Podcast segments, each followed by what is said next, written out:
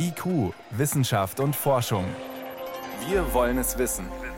Ein Podcast von Bayern 2. Ich habe mich meine ganze äh, wissenschaftliche Karriere lang geweigert, mich auf einen Erreger zu fokussieren. Wir wollen wirklich die relevanten Erreger finden, um rechtzeitig die Erreger zu erwischen, bevor sie dann die weltweite Reise antreten. Krankheitserreger sind mobil, suchen sich immer neue Wirte, wechseln von Tier zu Mensch und umgekehrt.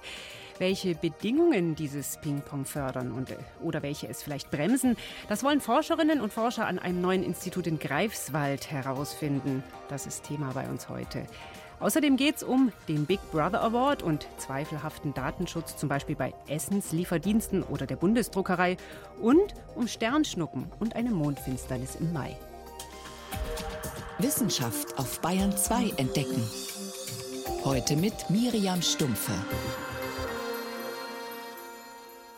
Als vor zwei Jahren, noch zu Beginn der weltweiten Corona-Pandemie, die ersten Meldungen über Corona-infizierte Hauskatzen kamen, da klang das für die meisten ziemlich exotisch. Und erst recht, als ein Tiger im Zoo von New York positiv auf SARS-CoV-2 getestet wurde. Doch eigentlich kommt das häufig vor. Viren überwinden Grenzen zwischen Mensch und Tier. Und genauso konnte ja Covid-19 als Krankheit überhaupt erst entstehen, weil irgendwo das Coronavirus seinen Weg von wahrscheinlich Fledermäusen zum Menschen fand. Tiermediziner und Virologinnen behalten dieses Hin und Her deswegen auch genau im Blick. Jeden Monat veröffentlicht die Weltorganisation für Tiergesundheit zum Beispiel eine Liste mit Corona-Ausbrüchen bei Tieren. Volkert Wildermuth schildert, was man daran über das Virus lernen kann. Betroffen sind Haustiere, Katzen, Hunde, Kaninchen, Hamster, Zootiere wie Schneeleoparden oder Gorillas, Nutztiere, zum Beispiel Nerze, aber auch Wildtiere von der Maus über den Puma bis zum Weißwedelhirsch. Das sind praktisch immer Infektionen vom Menschen aufs Tier. Also da ist das Tier quasi das Opfer dieser Infektion. Der Virologe Martin Beer erforscht am Friedrich-Löffler-Institut systematisch SARS-CoV-2-Infektionen in Tieren. Zusammen mit europäischen Partnern konnte er belegen, dass Schweine, anders als zunächst befürchtet, wohl wenig empfänglich für SARS-CoV-2 sind. Genauso sieht es bei Rindern aus. Es gibt aber drei Tierarten, bei denen es Ausbrüche gegeben hat, die aus unterschiedlichen Gründen problematisch wurden. Hamster, Weißwedelhirsche und Nerze. Schon 2020 kam es zu großen Ausbrüchen auf Nerzfarmen. Über eine Million Nerze wurden getötet, um den Ausbruch zu beenden. Da hatten sich aber schon mehrere Dutzend Menschen bei den Nerzen infiziert. Diese Zahlen wirken fast lächerlich gering im Vergleich zu den Corona-Infektionen von Mensch zu Mensch. Aber wenn ein Virus zwischen den Arten hin und her wechselt, kann es Mutationen ansammeln. Das ist von Grippeviren bekannt und erste Anzeichen konnten auch bei den Nerzen dokumentiert werden. Eine SARS-CoV-2-Variante aus der Nerzfarm konnte menschlichen Antikörpern besser ausweichen. Der Virologe Stefan Ludwig von der Universität Münster. Das würde bedeuten, dass diese Nerzvariante dann eine Immun-Escape-Variante schon war.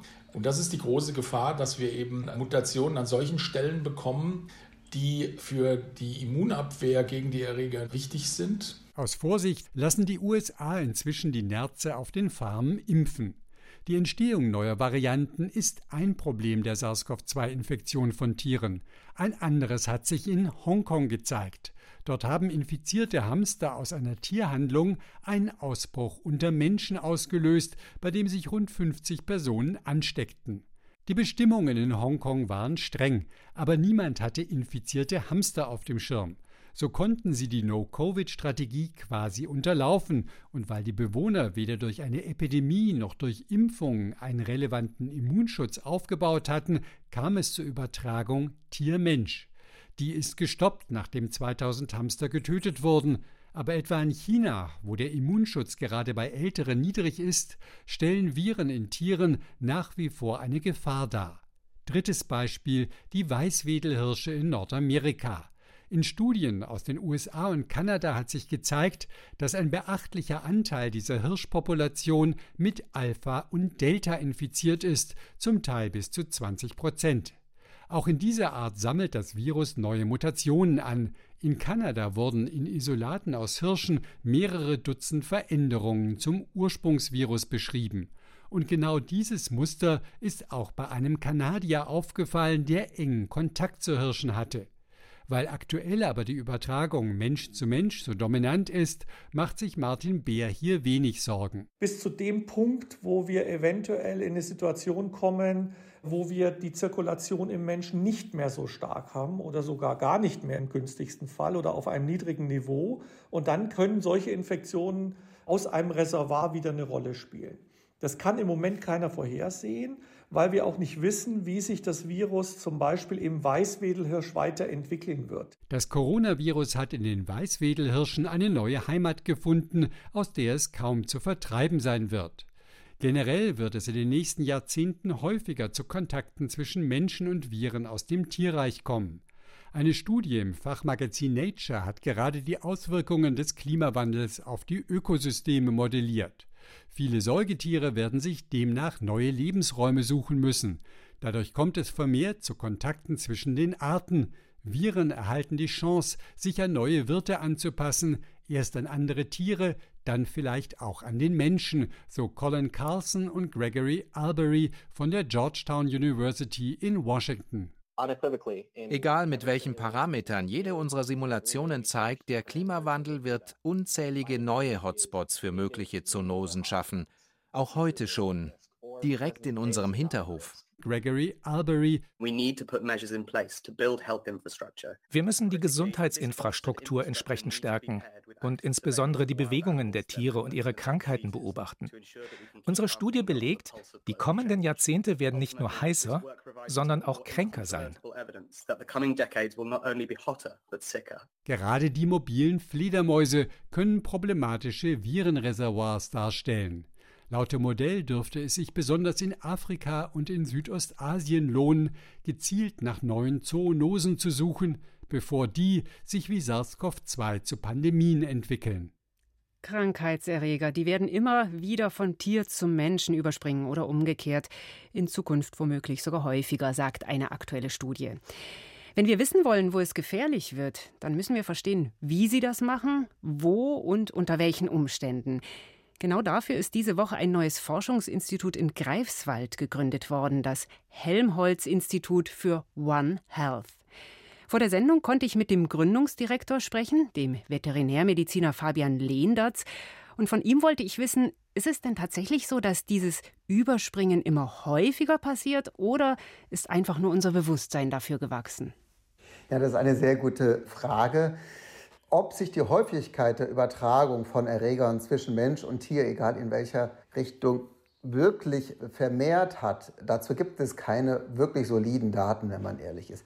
Was sich aber verändert hat, ist natürlich die globale Konnektivität. Das heißt, so ein kleiner Erreger, der in einem Dorf irgendwo auf die Menschen überspringt, hat jetzt eine viel größere Wahrscheinlichkeit, die nächstgroße Stadt zu erreichen und dann schnell um die Welt zu wandern. Das war früher anders. Und Mensch und Tier rücken auch immer näher zusammen, enger aufeinander, je mehr Menschen es gibt auf der Welt, oder? Natürlich, mehr Menschen bedeutet auch äh, mehr Präsenz von uns überall in den entlegenen Winkeln der Welt. Und äh, wir haben verschiedenste äh, Kontakte zu Tieren. Ja? Also wir haben die Tiere, die um uns drumherum leben. Es gibt aber auch solche, die wir halten und essen. Das heißt, da ist natürlich mehr Kontakt gegeben, als es früher der Fall war. Sie wollen nun das, was da zwischen Mensch und Tier passiert, beobachten, indem Sie unter anderem vor Ort Proben nehmen, Daten sammeln, zum Beispiel auch in den afrikanischen Tropen. Wie sieht denn das konkret aus, was Sie da machen werden? Was wir jetzt systematisieren wollen, ist eine sogenannte One Health Surveillance. Das heißt, wir wollen über viele Jahre hinweg tiefgehende Daten zur Gesundheit von Mensch, Tier und Umwelt in bestimmten Modellregionen, wo wir arbeiten werden, sammeln um eben zu verstehen, wer beeinflusst wen, was kommt woher und wie verändert sich das mit unserem veränderten Habitat und Klima. Was heißt Daten sammeln? Gehen Sie da zu den Menschen hin und nehmen Blutproben? Beobachten Sie Tiere? Wie sieht das es aus? ist ganz äh, wichtig, wir machen das natürlich mit, äh, im afrikanischen Kontext jetzt mit unseren afrikanischen Partnern zusammen. Und die machen vor allem auch die Forschung vor Ort. Das ist jetzt nicht so ein Kolonialstil-Forschung, die wir da betreiben werden. Ja? Mhm. Und wir haben dann verschiedene Bereiche. Wir haben sowohl Anthropologen an Bord, die mit den Leuten reden und die schauen, wie ist ihr Verhältnis zur Natur. Wir haben dann aber auch natürlich Ärzte vor Ort, die gucken, welche Erreger kommen wirklich bei den Menschen an, was macht die Leute krank und die Leute klinisch untersuchen. Dann haben wir Veterinäre und Biologinnen vor Ort, die sich eben die Tierwelt, die Biodiversität anschauen. Und dann haben wir auch Kooperationspartner, die sich für das lokale Klima interessieren. Also wir versuchen wirklich den One Health-Gedanken, also Mensch, Tier, Umwelt, als Grundlage unserer Forschung zu nehmen und nicht eigentlich dann doch nur wieder Menschen oder Tiere zu beproben. Geht es dann auch zum Beispiel darum, einen äh, besonderen Baum zu finden, so wie es Ihnen in Guinea gelungen ist, wo wahrscheinlich die Ebola-Epidemie 2014 ihren Ausgang nahm, weil da eine Fledermauskolonie lebte? Also das Hauptziel ist wirklich, über lange, über viele Jahre hinweg, wie so Wetterstationen quasi, auch permanent Daten liefern, in diesen Gebieten Daten zu generieren und zu schauen, was würden die Menschen machen, um die Risiken zu reduzieren. Also das ist ganz wichtig, den Leuten zuzuhören und zusammen eben Systeme zu entwickeln. Zusätzlich werden wir aber natürlich auch, wenn es wieder irgendwie Ausbrüche gibt in diesen Gegenden, diese Sofortuntersuchungen machen mit unseren Partnern vor Ort. Und dann kann es auch wieder sein, dass wir dann so relativ nah an den Ursprung kommen, wie wir das in Guinea mit diesem Baum, wo die Fledermäuse drin gewohnt haben, eben geschafft haben. Aber das ist eher so etwas Spontanes, wo man schnell reagieren muss. Was ich fast wichtiger finde, ist dieses tiefgehende Verständnis, was eben noch fehlt. Und das kann man nur über Langzeitstudien. Und wenn Sie beobachten, da entwickelt sich was, können Sie dann die nächste Pandemie aufhalten? Also wenn wir sie aufhalten, werden wir ja nie wissen, ob es eine Pandemie geworden wäre. Ja, das ist so ein bisschen die Krux an der, an der Vorsorge, sozusagen an der vorbeugenden Maßnahme. Aber das ist natürlich genau das, was wir brauchen. Also ob wir jetzt Pandemien verhindert haben, werden wir daher nie wissen. Aber was wir wissen, ist, dass wir auch zur schnelleren Reaktionsfähigkeit beitragen, indem wir schon sagen können, es gibt Erregergruppen, es gibt Verhaltensweisen, es gibt Gegenden, wo das Risiko hoch ist. Und dann können wir die lokalen Veterinär- und Public Health-Strukturen natürlich stärken, die Diagnostik stärken, um rechtzeitig die Erreger zu erwischen, bevor sie dann die weltweite Reise antreten. Also das ist dann sozusagen in dem Bereich der Preparedness, nennt man das. Ich glaube, dass wir da einen großen Unterschied machen können. Ihr Institut heißt Helmholtz Institut für One Health. Wenn man das so spontan liest, klingt das ein bisschen esoterisch. Müssen Sie diesen Namen oft erklären? ja, das ist so ein bisschen meine Sorge, weil für mich ist wirklich das eine knallharte Wissenschaft mit einem klaren Ziel der Umsetzung, mit einem Benefit für Mensch, Tier und Umwelt. Ja, und bei One Health, manche Leute denken, das ist irgendwas Esoterisches, ist es aber einfach nicht. Und deswegen äh, werde ich auch nicht müde, das zu erklären. werden Sie oft Gelegenheit haben in den nächsten Jahren. Vielen Dank, Professor Fabian Lehndertz war das. Er leitet das neue Helmholtz-Institut für One Health in Greifswald. Das will erforschen, wie Gesundheit von Mensch und Tier zusammenhängen. Danke. IQ, Wissenschaft und Forschung gibt es auch im Internet. Als Podcast unter bayern2.de. Der Big Brother Award, das ist sozusagen der Negativ-Oscar für Datenkragen. Für alle Behörden und Unternehmen, die versuchen, gewissenhaften Datenschutz auszuhebeln. Gerade hat der Verein Digital Courage die Preisträger für dieses Jahr bekannt gegeben. Ganz prominent auf der Liste für 2022 steht zum Beispiel die irische Datenschutzbehörde. Die steht schon lange in der Kritik, ist bekannt dafür, dass sie Beschwerden verschleppt, wenn es um Verstöße gegen europäisches Datenschutzrecht geht, oder dass sie generell durch intransparente Verfahren den europäischen Datenschutz unterläuft. Unternehmen wie Google, Apple, Facebook oder Microsoft nutzen das gezielt aus und haben in Irland ihren Hauptsitz in der EU angemeldet. Die Jury des Big Brother Award hat für die Behörde deswegen diesmal extra die Rubrik Preis für das Lebenswerk geschaffen. Aber die irische Behörde ist natürlich nicht die einzige, die die Negativauszeichnung bekommt. Auch einige Unternehmen sind dabei und deutsche Behörden wie die Bundesdruckerei. Warum, schildert Bayern 2 Reporter Bent Oswald. In knapp drei Monaten gibt es Zeugnisse. Wenn es nach der Bundesdruckerei geht, sollen Schüler künftig zwei Versionen ihres Zeugnisses bekommen eine klassische aus Papier und eine digitale, ein PDF, das mit einem digitalen Fingerabdruck, dem sogenannten Hashwert, versehen ist. Dieser Hashwert wird in einer Blockchain, also einer Absicherungsdatei der öffentlichen Hand gespeichert. Wenn sich nun eine Schülerin bei einem Unternehmen bewirbt, kann die Firma die Echtheit des Zeugnisses in der Blockchain abfragen. Doch nur weil das technisch möglich ist, ist es noch lange nicht sinnvoll, findet Frank Rosengart vom Chaos Computer Club, der in der Jury für Technik zuständig ist. Um die Echtheit von digitalen Zeugnissen zu belegen, ist es total unsinnig dafür, eine Blockchain-Technologie zu benutzen. Man könnte ganz klassisch elektronische Signaturen benutzen. Das ist ein abruptes Verfahren, das gibt es seit vielen Jahren. Ein Beispiel sind die elektronischen Covid-Zertifikate, die man als QR-Code in der CovPass-App speichern kann.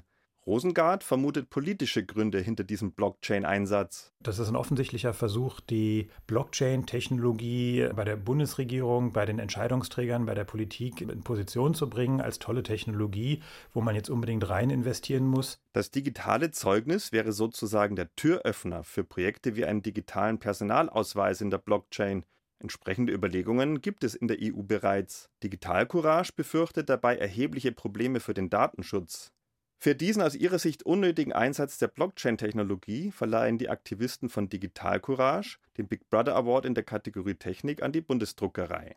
Die hat bereits reagiert und verweist darauf, dass es sich bislang nur um ein Testprojekt handle. Ob und wie die Blockchain-Technologie in der dauerhaften Architektur des digitalen Schulzeugnisses eingesetzt wird, soll in den folgenden Projektphasen entschieden werden. Ein weiterer Preisträger, der Essenslieferdienst Lieferando. Träger des Negativpreises sind aber nicht die Fahrer und Fahrerinnen mit ihren riesigen orangefarbenen Rucksäcken, sondern die Firma für eine umfassende Überwachung seiner Fahrerinnen und Fahrer. Konkret geht es um die App Scuba, die alle Lieferando-Fahrer installieren müssen. Die App erfasst detailliert und sekundengenau eine Menge Verhaltensdaten, etwa wann ein Essen im Restaurant abgeholt und wann es dem Kunden übergeben wird. Auch der Standort der Fahrer wird erfasst, alle 15 bis 20 Sekunden. Für Jurymitglied Peter Wedde, Professor für Arbeitsrecht an der Frankfurt University of Applied Sciences, ist das eine Totalüberwachung. Das ist der eine Kerntatbestand unserer Preisverleihung, zu sagen, Lieferando macht da eine Totalkontrolle der Beschäftigten. Das Bundesarbeitsgericht sagt in ständiger Rechtsprechung, Totalkontrollen von Beschäftigten darf es nicht geben. Und noch einen zweiten Grund gibt es für den Preis. Die Scuba-App leitet personenbezogene Daten an eine Reihe von Internet-Trackern weiter, die das Nutzungsverhalten oder Absturzberichte der App aufzeichnen würden, vor allem aus dem Hause Google. Die Fahrer könnten sich gar nicht dagegen wehren, sagt Peter Wedde. In der Datenschutzerklärung steht drin, wenn ihr diese Tracker abschaltet, dann kann das möglicherweise ein Arbeitsrechtsverstoß sein. Also damit ist eine Freiwilligkeit, auch eine Einwilligung nicht gegeben. Lieferando weist den Vorwurf der unzulässigen Totalkontrolle entschieden zurück. Wie andere Dienste betreiben auch wir eine GPS-basierte Logistik. Die Fahrer-App entspricht geltenden Datenschutzbestimmungen und die ermittelten Orte und Zeiten sind unerlässlich für einen ordnungsgemäßen Betrieb unseres Lieferservices. Wir können nicht per Fax mit unseren Fahrern kommunizieren. Weitere Preise gingen an die Polizei für die Mängel bei der Speicherung personenbezogener Daten und an den Zahlungsdienstleister Klarna, weil er Daten verschiedener Finanzdienstleistungen intransparent bündelt. Der Big Brother Award. Mehr Hintergründe dazu gibt es bei uns auch im Netz unter br24.de. Bayern 2. Wissenschaft schnell erzählt. Das macht heute meine Kollegin Veronika Bräse. Es geht unter anderem ums Joggen und wie schnell wir da laufen. Mhm. Was meinst du, wenn du dir vornimmst, einmal um den Block zu laufen oder eine längere Strecke an der Isar entlang? Wann läufst du schneller? Hm, ganz klar, um den Block laufe ich schneller. Ja, das dachten Forschende aus England am Anfang auch, weil wir vielleicht diese Profisprinter vor Augen haben, die bei 100 Metern natürlich schneller ansetzen als jetzt bei einem Langstreckenlauf.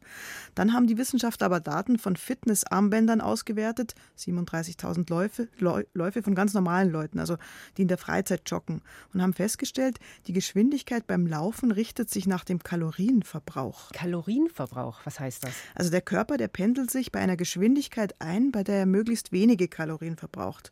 Und das ist paradoxerweise da egal, ob man jetzt kürzer oder länger laufen will. Das macht aus evolutionärer Sicht Sinn, sich Energie gut einzuteilen, zum Beispiel auf der Jagd. Und Tiere machen das auch so, möglichst wenige Kalorien zu verbrauchen. Allerdings laufen Menschen heutzutage aus anderen Gründen. Die wollen zum Beispiel dünner werden und viele Kalorien verbrennen. Mhm, okay, und dann müssen sie sich austricksen? Also gut funktioniert das mit Musik im Ohr. Damit läuft man dann in der Regel viel schneller als sonst. Zu Corona gibt es heute eine konkrete Zahl. 300.000 Menschen waren voriges Jahr im Zeitraum von Januar bis einschließlich September in Deutschland mit Post-Covid oder Long-Covid beim Arzt. Also solche, die nach der akuten Infektion dann auch länger mit der Krankheit zu tun hatten. Das meldet heute das Zentralinstitut für Kassenärztliche Versorgung. 300.000. Ist das viel oder wenig? Also im gleichen Zeitraum gab es in Deutschland sehr viele, genauer gesagt über 4 Millionen bestätigte Covid-19-Fälle. Somit hatten also 7 Prozent der Erkrankten länger mit Covid zu tun. Was ist das dann? Also wie läuft dann die Definition, wer dann unter die 300.000 fällt? Also das sind die, die länger als vier Wochen auf jeden Fall mit Covid zu tun hatten. Und ähm, schwierig daran ist natürlich noch die wie man das genau eingrenzt, weil jeder das Long-Covid ein bisschen anders hat, je nachdem, welches Organ betroffen war. Ja, zum Schluss ein bisschen Vogelgezwitscher, das wir alle kennen. Mhm. Eine Amsel. Ja, genau. Ornithologen kennen aber auch diesen Vogel. Das ist ein Feldschwirl, der sich fast wie so ein Grillenzirpen anhört. Der Ton, der kann sich über eine Minute lang hinziehen. Okay, den kannte ich jetzt nicht. Wo hört man den? Der Feldschwirl, der lebt auf dem Land, wo es feuchte Wiesen, Sümpfe und Moore gibt. Im Mai kann jede und jeder wieder Vogelstimmen für die Wissenschaft aufnehmen, ganz einfach mit dem Smartphone. Am besten wäre jedes Jahr bei diesem Projekt, das sich Dawn Chorus nennt, auf Deutsch Morgendämmerungschor mitzumachen und immer am gleichen Ort zu stehen, weil man dann hören kann, wie sich die Konzerte verändern. Mhm, das wäre dann vielleicht vielleicht der Feldschwirl oder die Amsel. Was kann man da dann raushören? Also wenn jetzt zum Beispiel irgendwo abgeholzt oder renaturiert wird oder wenn ein Häuserblock dazukommt oder abgerissen wird, das alles wird sich auf die Vogelwelt auswirken und das kann man dann auch hören. Im Internet unter dawnchorus.org, da findet man auch eine App zum Projekt, mit der es am einfachsten geht, eine, ein Vogelkonzert aufzunehmen und dann auch gleich hochzuladen. Und Spaß macht es wahrscheinlich auch, dem Konzert zu lauschen. Also Vogelstimmen sammeln jetzt im Mai. Vielen Dank, das waren die Kurzmeldungen mit Veronika Bräse.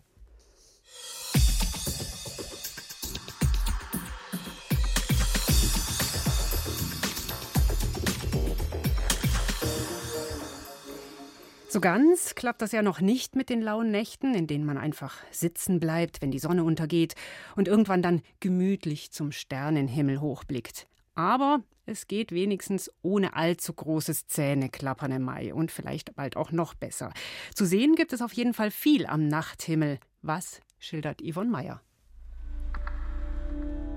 Im Mai gibt es endlich mal wieder eine Mondfinsternis, und zwar am Morgen des 16. Mai.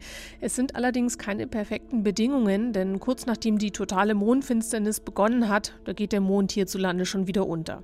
Aber es ist die beste Mondfinsternis für die nächsten drei Jahre in Deutschland. Ab 4.27 Uhr schiebt sich der Vollmond in den Kernschatten der Erde. Er steht da gerade im Südwesten, knapp über dem Horizont. Und der Kernschatten, der zieht nun von links nach rechts über die Mondscheibe und macht den Mond immer sichelförmiger. Um 5.28 Uhr Münchner Zeit ist dann die ganze Mondscheibe im Kernschatten. Und jetzt muss man schnell hinschauen, denn nur knapp zehn Minuten später, da geht der Mond schon wieder unter. Wichtig, um das Spektakel so lang wie möglich zu sehen, muss der Blick zum Horizont im Südwesten frei sein. Und je weiter im Westen man sich befindet, desto mehr sieht man von der Mondfinsternis, am allerbesten aber über dem Atlantik und über Südamerika und Teilen Nordamerikas. Frühaufsteher haben im Mai einige Wünsche frei. Und zwar für den Sternschnuppenschauer der Mai-Aquariden. Das sind Schmutzreste des Kometen Halley, der zuletzt 1986 in Erdnähe war. Die Partikel, die er auf seinem Zug hinter sich gelassen hat, die verglühen in unserer Atmosphäre. Die beste Zeit für uns ist um 4 Uhr morgens am 6. Mai, da ist der Höhepunkt. Da ist es noch dunkel genug draußen und der Mond stört auch nicht. Bis zu zehn Sternschnuppen pro Stunde könnten zu sehen sein und der Ausstrahlungspunkt ist das Sternbild Wassermann. Leider steht das aber sehr tief im Osten über dem Horizont, doch manche Sternschnuppen, die flitzen weit über den Himmel, die kann man dann gut sehen. Und der Blick zu den Planeten lohnt sich im Mai. Vor Sonnenaufgang strahlen vier Planeten im Osten, wie eine ganz helle Lichterkette, die sich im Verlauf des Monats immer weiter auseinanderzieht. Was kann man sehen? Ganz links und sehr tief, da steht die Venus und sie ist der hellste der vier Planeten. Daneben auch sehr hell der große Jupiter und diese beiden Planeten, die berühren sich fast, und zwar Anfang Mai. Rechts darüber steht der kleinere Mars und rechts über dem Mars steht noch der Saturn. Und ein besonderes Highlight ist dann am Ende des Monats, denn da zieht der Mond unter der Planetenkette hindurch. Mehr zum Sternenhimmel im Mai finden Sie unter br.de/slash Sternenhimmel. Das war's in IQ, Wissenschaft und Forschung. Ich bin Miriam Stumpfe.